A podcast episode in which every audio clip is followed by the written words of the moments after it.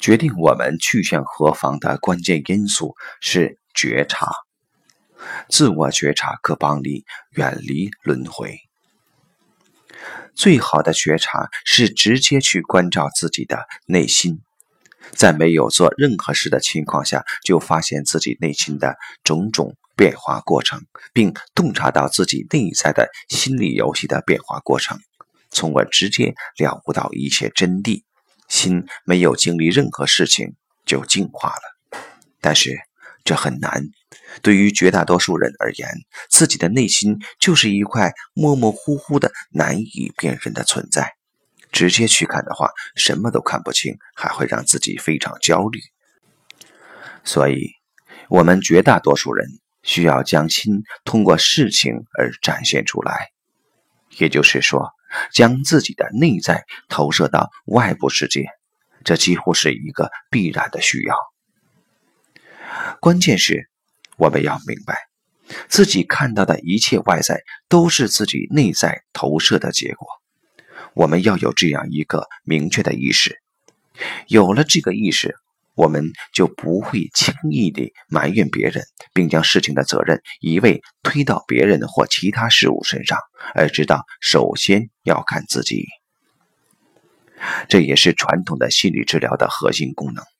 至少在我看来，心理治疗的目的不是去解决一个问题，而是帮助来访者明白自己的心是如何制造这个问题的，自己的心又如何展现在这个问题中。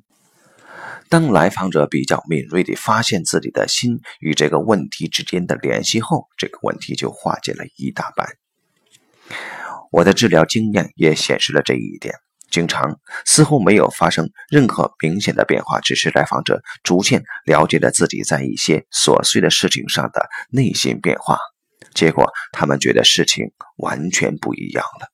有时会解决问题，有时问题还在，但他们对自己内在的觉察令他们觉得更宽容、更从容、更灵活、更信任自己和别人，所以可以和那个问题共处，甚至那个问题。已不再是问题，虽然事实看上去还是一样。譬如，对于我的朋友 Z，通过那次聊天，他第一次开始反思：经常遇到混蛋和吃软饭的女人，这很可能是他自己内心所营造的。当他这样想时，他的内在就松动了，尤其是他的注意力不再完全投注于外部，而是有相当一部分开始去看他的。内在变化，这势必会带来一些改变。对于那名出租车司机，我没有帮到他什么，甚至他就算是我的朋友乃至来访者，我也难以帮到他，因为他似乎是百分百坚定地认为这个世界就是如此可怕，那些人就是那么坏，他没办法。总之，他不愿意向内看自己，不愿意向内看自己。那一定是因为自己内在有很痛苦的东西。如果内在的痛苦太强烈，那通常需要一个很安全的环境，例如心理医生与来访者之间建立的深度信任关系，一个人才愿意去面对。要不然，我们更愿意做的是将其投射出去。投射出去就意味着。另外会有一个人承担自己的痛苦。我的朋友 M 特别爱打架，而且一打就容易打到浑然忘我的地步。所以虽然他力气不大，但他的观察力很厉害，简直像有了心灵感应一样，可以不通过眼睛和耳朵而感觉到对方怎么打，所以他总能占先机。但打架也给他带来了不少麻烦，更重要的是，他也觉得不对劲。尤其是那时的情绪，他似乎完全控制不住，而且每次打完后，他都浑身觉得舒服极了，甚至想是不是吸毒，也就是这种感觉。